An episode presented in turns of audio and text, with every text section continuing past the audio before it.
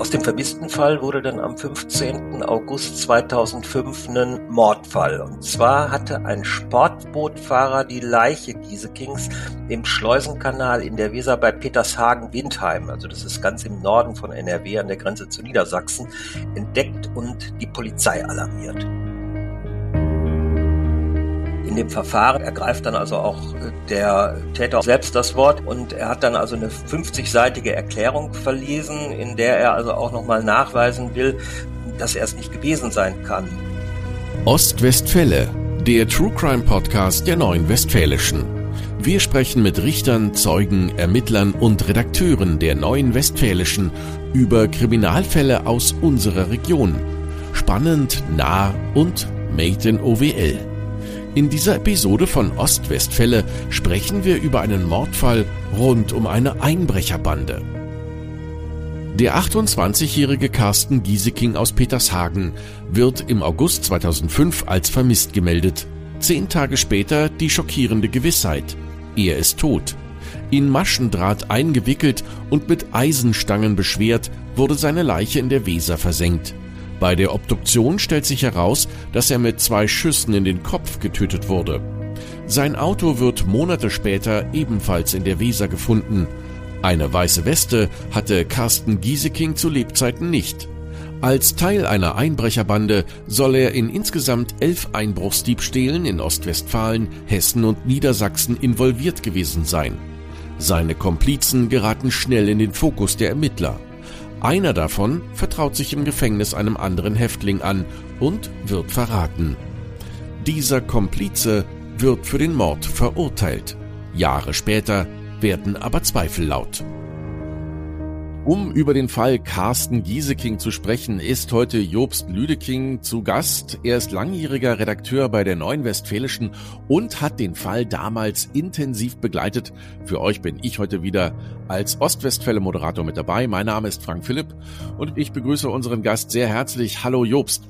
Hallo Frank, grüße dich. Jobst, was ist dir von diesem Fall Carsten Gieseking besonders in Erinnerung geblieben? Ja, bei Gieseking kommen eigentlich gleich mehrere Dinge zusammen ich kann da einfach mal so ein bisschen erzählen. Wir sind damals zum Tatort gefahren. Es gab zu dem Zeitpunkt schon ein Foto des Vermissten und es waren eigentlich nur so rudimentäre Details bekannt, also aus dem beruflichen und aus dem Privatleben. Ein junger Mann, eine Freundin, einen Job bei der Autovermietung in Minden und auf den ersten Blick schien das eigentlich ein ziemlich geerdeter, ein ganz normaler Typ zu sein. Der aber, und das war das, was dann eigentlich auch die Polizei zunächst vor ein Rätsel gestellt hat, der mit zwei Kopfschüssen getötet worden war. Und äh, dieser zunächst ziemlich positiver Eindruck, der änderte sich dann eigentlich schlagartig und es stellte sich nämlich für die Ermittler der Mordkommission sehr schnell raus, dass er Mitglied einer Einbrecherbande war, die wirklich knallhart ihr Ding durchgezogen hat und etwa Baumärkte ausräumte. Und dass es mit Leuten zu tun hatte, die offenbar kein Problem damit hatten zu morden. Und dann gibt es natürlich noch einen zweiten Punkt, und zwar zeigt sich da, dass die Justiz, auch wenn es zu Anfang nicht so scheint, durchaus einen langen Atem hat. Und äh, den hat sie eigentlich auch in diesem Fall an den Tag gelegt. Ja, denn zunächst schien es ja so, als könnte man den Mittätern, den Komplizen hm, von Gieseking nur die Einbruchsdiebstähle zur Last legen der Mord an Gieseking, der schien zunächst unaufgeklärt zu bleiben. Und äh, mit der Verurteilung der Komplizen in insgesamt elf Fällen war dann allerdings auch der mutmaßliche Haupttäter im Gefängnis gelandet. Ja, und dort nahm der Fall dann eine besondere Wendung. Dann gehen wir nochmal ganz an den Anfang. Äh, in der Anfangsmoderation oder in der Zusammenfassung war ja schon so ein bisschen angeklungen. Zuerst galt ja Carsten Gieseking als vermisst. Was dann genau passiert? Das war ein ganz normaler Vermisstenfall. Und zwar ähm, hatte er am 5. August abends das Haus nochmal verlassen, war weggefahren, hatte seiner Freundin gesagt, dass er noch ein Treffen hätte. Das Ziel halt unbekannt war. So. Und Fakt war, dass er wie in vielen anderen Fällen, in vielen anderen vermissten Fällen auch nicht zurückkehrte. Und äh, seiner Freundin, wie gesagt, hatte er nur erzählt, dass er für vielleicht eine Stunde oder zwei Stunden weg müsse. Tja, aber er kam nicht wieder und äh, dann wurde schließlich Vermisstenanzeige erstattet. Aus dem vermissten Fall wurde dann am 15. August 2005 ein Mordfall. Und zwar hatte ein Sportbootfahrer die Leiche Giesekings im Schleusenkanal in der Weser bei Petershagen-Windheim, also das ist ganz im Norden von NRW an der Grenze zu Niedersachsen, entdeckt und die Polizei alarmiert die erste Leichenschau am, am Fundort, aber auch die spätere Obduktion, die hatten dann gezeigt, dass Gieseking mit zwei Kopfschüssen getötet worden war. Seine Leiche war in Maschendraht verpackt und mit Eisenstangen beschwert worden und dann im Kanal versenkt worden offensichtlich in dem Glauben, dass der Tote bzw. das Opfer damit halt verschwunden bleiben würde. Das ist allerdings gerade was, was äh, Tote anbelangt, die im Wasser liegen, beziehungsweise äh, die zunächst untergehen. Ähm, da ist es eben halt so, dass durch den Zersetzungsprozess der Leiche die Körper dann nach einer gewissen Zeit wieder an der Oberfläche treiben, auch dann, wenn sie, wie im Wortfall Gieseking, mit äh, Eisen beschwert sind das nächste Problem war natürlich auch für die Ermittler, den Tatwagen beziehungsweise den Wagen zu finden, mit dem Gieseking unterwegs war. Das war ein silbermetallicfarbener Audi A4, eben halt von der Autovermietung, bei der er in Minden arbeitete. Und der Wagen blieb verschwunden. Ich weiß noch, es gab mehrere Suchaufrufe, aber der ist dann also erst im Oktober 2005 durch Zufall in der Weser geborgen, beziehungsweise entdeckt und dann später geborgen worden. Unabhängig jetzt mal vom Fund des Wagens, war es eigentlich für die Ermittler der Mordkommission relativ schnell klar, dass sie aufgrund der Spuren und auch aufgrund der sonstigen Verbindungen, die, die sie rekonstruieren konnten, äh, nachweisen konnten, dass Gieseking Teil einer Einbrecherbande war. Einige haben sogar gesagt, er sei der Chef dieser Bande gewesen. Das lässt sich aber nicht verifizieren. Ja, und dass er eben halt am Abend seines Verschwindens offenbar zu einem Einbruch mit seinen Komplizen verabredet war. Also auch das Auto hat man im Wasser versenkt, genauso wie das Opfer selber. Wie ist der Fall dann weitergegangen? Also man war dieser Einbrecherbande ja auf der Spur. Also die scheinen teilweise schon, wir haben das nicht ganz so rekonstruieren können, vorher schon im, im Fokus gewesen zu sein. Also wie gesagt, die Polizei hat sich das Umfeld Giesekings ganz genau angesehen, die Mitglieder der Bande identifiziert und dann eben halt festgenommen.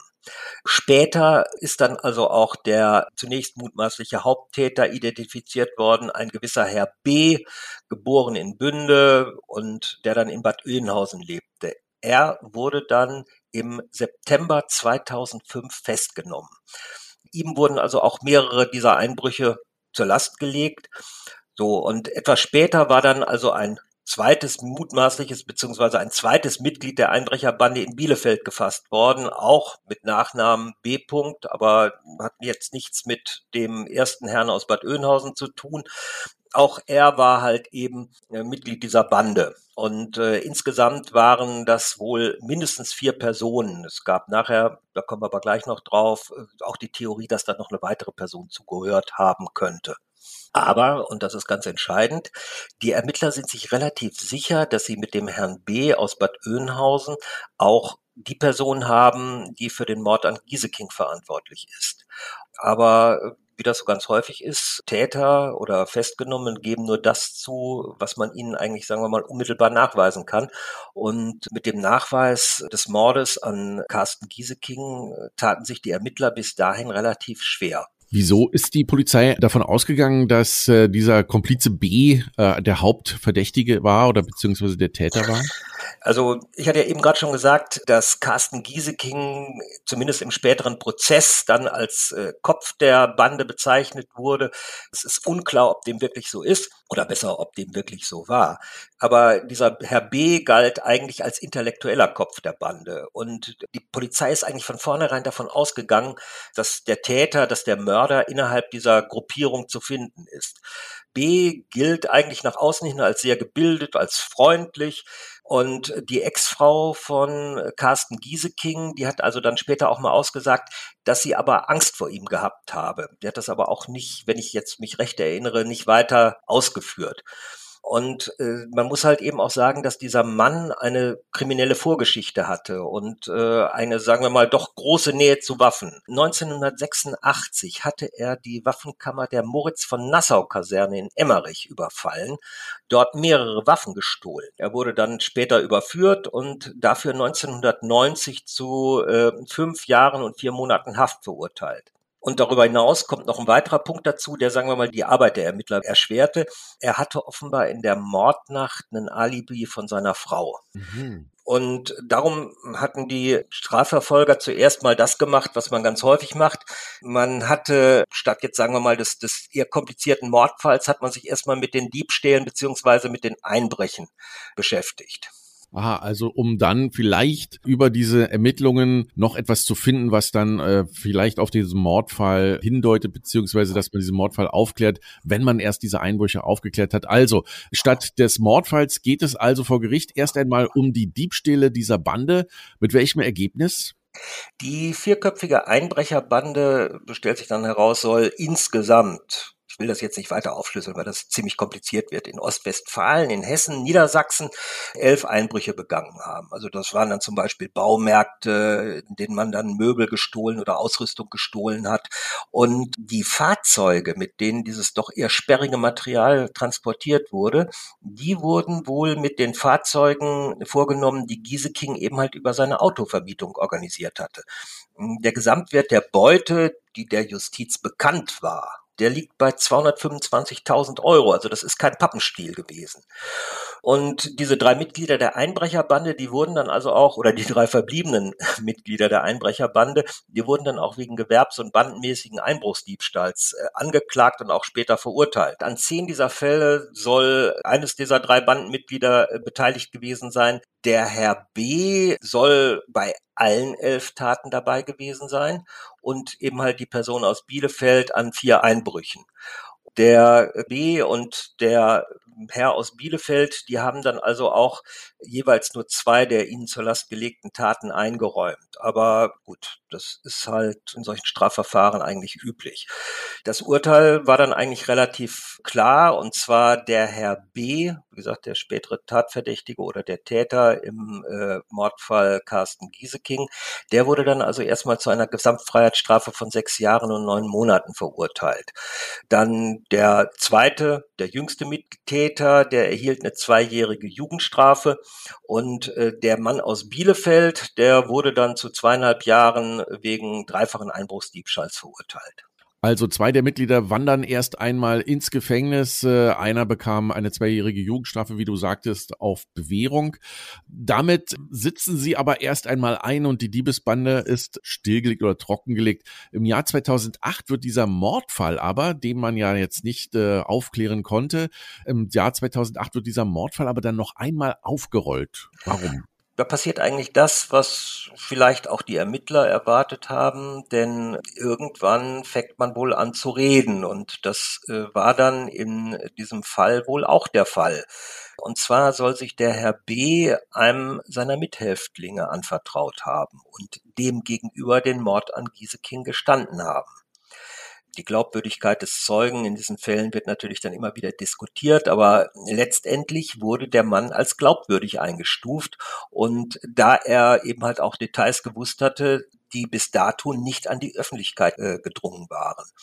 Äh, Mordermittlungen werden ja nicht einfach eingestellt. Das ist nicht so, wie eine, dass, dass da eine Verjährung einsetzt, sondern gerade in solchen Fällen sind die Ermittler noch immer weiter an Details interessiert und äh, die Staatsanwaltschaft hat dann einfach die Ermittlungen in dem Verfahren wieder intensiviert, wieder hochgefahren, weil ja jetzt halt nochmal wieder weitere Details beziehungsweise weitere Ansatzpunkte da waren und hat dann also auch den B und den, die weitere Person aus Bielefeld wegen äh, eines gemeinsamen Verdeckungsmordes, also wegen Mordes angeklagt. Und äh, das ist natürlich in dem Moment dann eine ganz andere Hausnummer. Und du sagst es ja auch, also so ein Mordfall wird eben nicht äh, geschlossen, weil Mord verjährt nie. Genau. Und manchmal wird es dann so ein Cold Case, ja, aber das ist dann auch, wie, wie wir hier schon im Podcast gehört haben, auch diese werden dann irgendwann wieder aktiviert, wenn es neue Ansätze gibt. Was ist nach Ansicht der Staatsanwaltschaft dann mit Carsten Gieseking passiert? Ja gut, also es ist eigentlich das nochmal wieder rausgekommen, beziehungsweise ist es das verfestigt worden, was die Mordermittler vorher schon geahnt hatten. Also Carsten Gieseking war von einem oder beziehungsweise vom Komplizen B erschossen und in den Schleusenkanal der Weser geworfen worden. Gieseking soll unter dem Vorwand, man wolle mit ihm gemeinsam einen Einbruch begehen, an diesen Treffpunkt gelockt worden sein. Ja, und B aus Bad Oeynhausen soll Gieseking dann halt auch erschossen haben. Das Tatmotiv, da scheint es sich also auch um Geld gehandelt zu haben. Die Männer wollten also wohl verhindern, dass Gieseking sein Wissen über diese Einbruchsdiebstähle an die Ermittler, an die Polizei preisgibt. Denn er soll damit gedroht haben, die Angeklagten bzw. die Männer, seine Komplizen zu verraten, äh, falls er kein weiteres Geld von ihnen bekomme. Da muss er also auch schon geahnt haben, dass vielleicht die Polizei ihn schon auf der Spur war. Wie geht der Fall jetzt vor Gericht aus? Also es gibt Mordanklage. Genau, also der Bielefelder äh, Mann, der also zunächst zu zweieinhalb Jahren wegen dreifachen Einbruchs äh, verurteilt worden war, der wird zusammen mit dem mutmaßlichen Schützen, damals noch mutmaßliche Schütze B aus Bad Oeynhausen, die werden äh, jetzt wieder wegen Mordes vor Gericht gestellt. Allerdings äh, endet das Verfahren anders, als es sich vielleicht die meisten Ermittler gewünscht und vorgestellt haben. Denn der Herr aus Bielefeld, der wird also im Oktober in einem abgetrennten Verfahren freigesprochen, weil die Zeugenaussagen nicht ausreichen, um ihn des Mordes zu überführen. Und darüber hinaus hatte er also wohl auch ein Alibi vorgetragen, das die Staatsanwaltschaft zwar für konstruiert hielt, also für, ich sage jetzt mal, im Nachhinein geschaffen, aber man konnte es nicht widerlegen. Übrig bleibt dann der Schütze und äh, eben halt der Herr B. aus Bad Oeynhausen und das Gericht verurteilt ihn im November 2009 wegen Mordes zu lebenslänglicher Haft. Und dann kommt noch was weiteres dazu mit der Feststellung der besonderen Schwere der Schuld. Das heißt also, da ist nach 15 Jahren noch nicht Schluss. Also man, man muss sagen, er hatte einen, einen sehr intensiv arbeitenden Verteidiger, den Dirk Baumann hier aus Herford.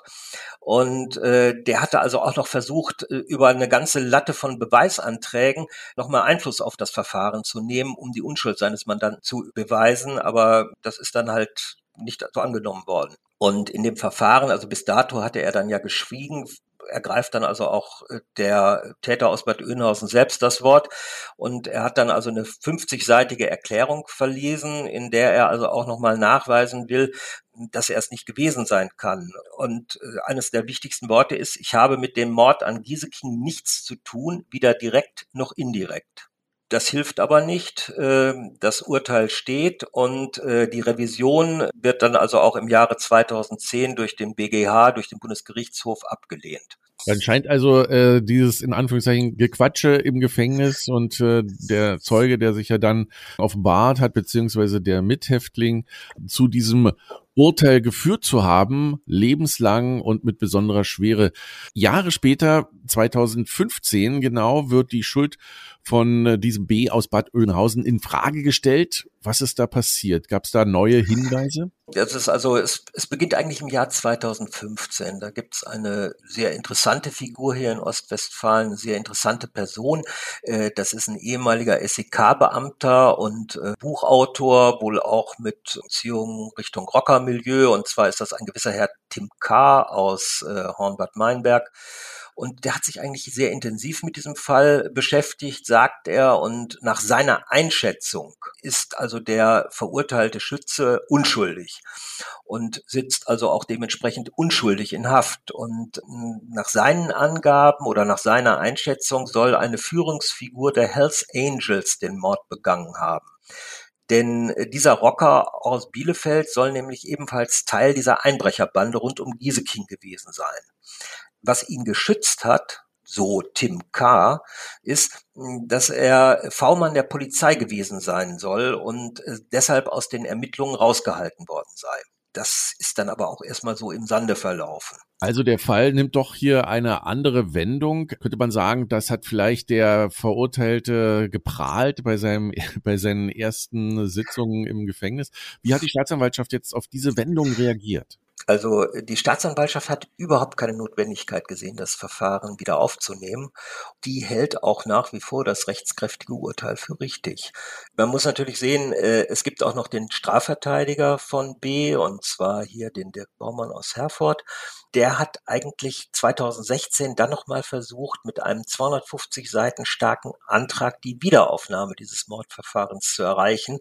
Er hat damals also auch nochmal eine ganze Reihe neuer Zeugenaussagen aufgeführt und spricht von Erkenntnissen, dass eben halt auch weitere Personen auch wahrscheinlich jetzt abhebend auf diesen Herrn aus Bielefeld, auf diesen Rocker, an den Einbrüchen beteiligt gewesen sein. Wie gesagt, auch er nennt eine Spur in die Rockerszene. Er verweist zum Beispiel darauf, dass es in einigen Rockerclubs Abzeichen für Mitglieder gebe, die gemordet haben oder an einem, bei einem Mord dabei waren. Nach den ihm bekannten Zeugenaussagen sei eine solche Auszeichnung, so eine Art Patch oder wie sich das auch immer nennt, an ein Mitglied eben just der Hells Angels gegangen und dessen Tatschilderung auffällige Parallelen zum Vorgehen des Täters im Mordfall Gieseking aufweise. Also der Anwalt hat nochmal nachrecherchiert und nachgelegt. Was ist dabei rausgekommen? Ja, man muss dazu sagen, die Staatsanwaltschaft, das Gericht, die sind bei ihrer Auffassung geblieben und äh, gehen nach wie vor davon aus, dass das Urteil richtig ist und dass es rechtskräftig ist. Und ja, der Fall ist damit eigentlich abgeschlossen. Bislang. Ja, wenn es Neues gibt in diesem Fall, hören wir uns natürlich wieder hier bei Ostwestfälle, dem True Crime Podcast. Vielen Dank, Jobst. Vielen Dank, Frank. Carsten Gieseking wurde 2005 mit zwei Schüssen in den Kopf getötet und in der Weser versenkt. Im November 2009 wird dafür Carsten B. zu einer lebenslangen Haftstrafe verurteilt. Beide gehörten zu derselben Einbrecherbande. Als Tatmotiv gilt ein Verdeckungsmord als wahrscheinlich.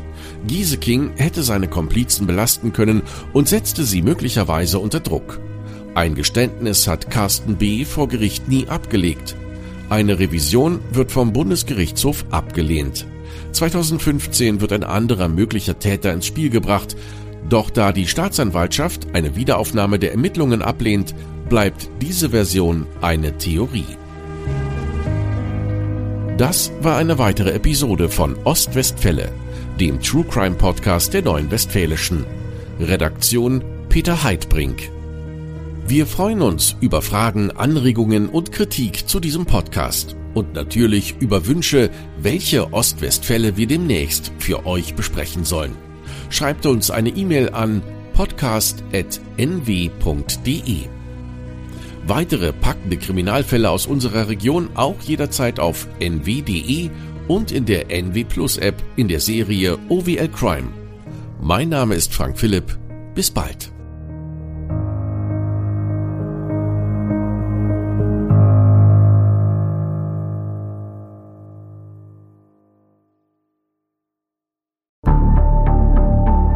Lange kann ein Mörder sein dunkles Geheimnis bewahren? Wann bekommen die Angehörigen Gewissheit und die Opfer Gerechtigkeit? Jedes Jahr werden bei der Polizei rund 100.000 Menschen als vermisst gemeldet. Drei Prozent davon, also 3000 Menschen, bleiben länger als ein Jahr verschwunden. Einige werden nie wieder gesehen. Seit gut drei Jahren arbeitet die Polizei in NRW mit sogenannten Cold Case Units. Das sind Abteilungen, die wirklich nur damit beschäftigt sind, Mordfälle zu bearbeiten, die teilweise seit Jahrzehnten ungeklärt sind. Ich bin Mike Mattis, Radioredakteur und News Anchor und ich spreche mit Ermittlern über diese Fälle. In meinem Podcast Licht ins Dunkel, Cold Cases und ungeklärte Vermisstenfälle von hier beleuchten wir gemeinsam mit Profilern, Staatsanwälten und Mordermittlern Cold Cases und ungeklärte Vermisstenfälle aus ganz Deutschland. Immer in der Hoffnung, dass Angehörige endlich Gewissheit und die Opfer Gerechtigkeit bekommen. Licht ins Dunkel. Cold Cases und ungeklärte Vermisstenfälle von hier. Eine Produktion von Mike Mattis und der Podcastfabrik.